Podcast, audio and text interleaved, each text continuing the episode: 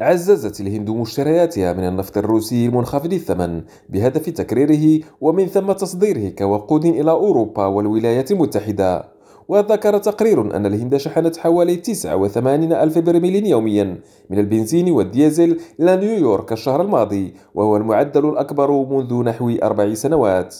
وأعلن الاتحاد الأوروبي أنه سيبدأ تنفيذ تطبيق وضع سقف على سعر النفط الروسي بدءا من الأحد على أن تمدد فترة السماح حتى 55 يوما لنقل المنتجات النفطية الروسية التي لم يطبق عليها الحد السعري عبر البحر. وفرضت دول مجموعة السبع وأستراليا والاتحاد الأوروبي حدا لسعر النفط الروسي أثناء النقل البحري عند 60 دولارا للبرميل.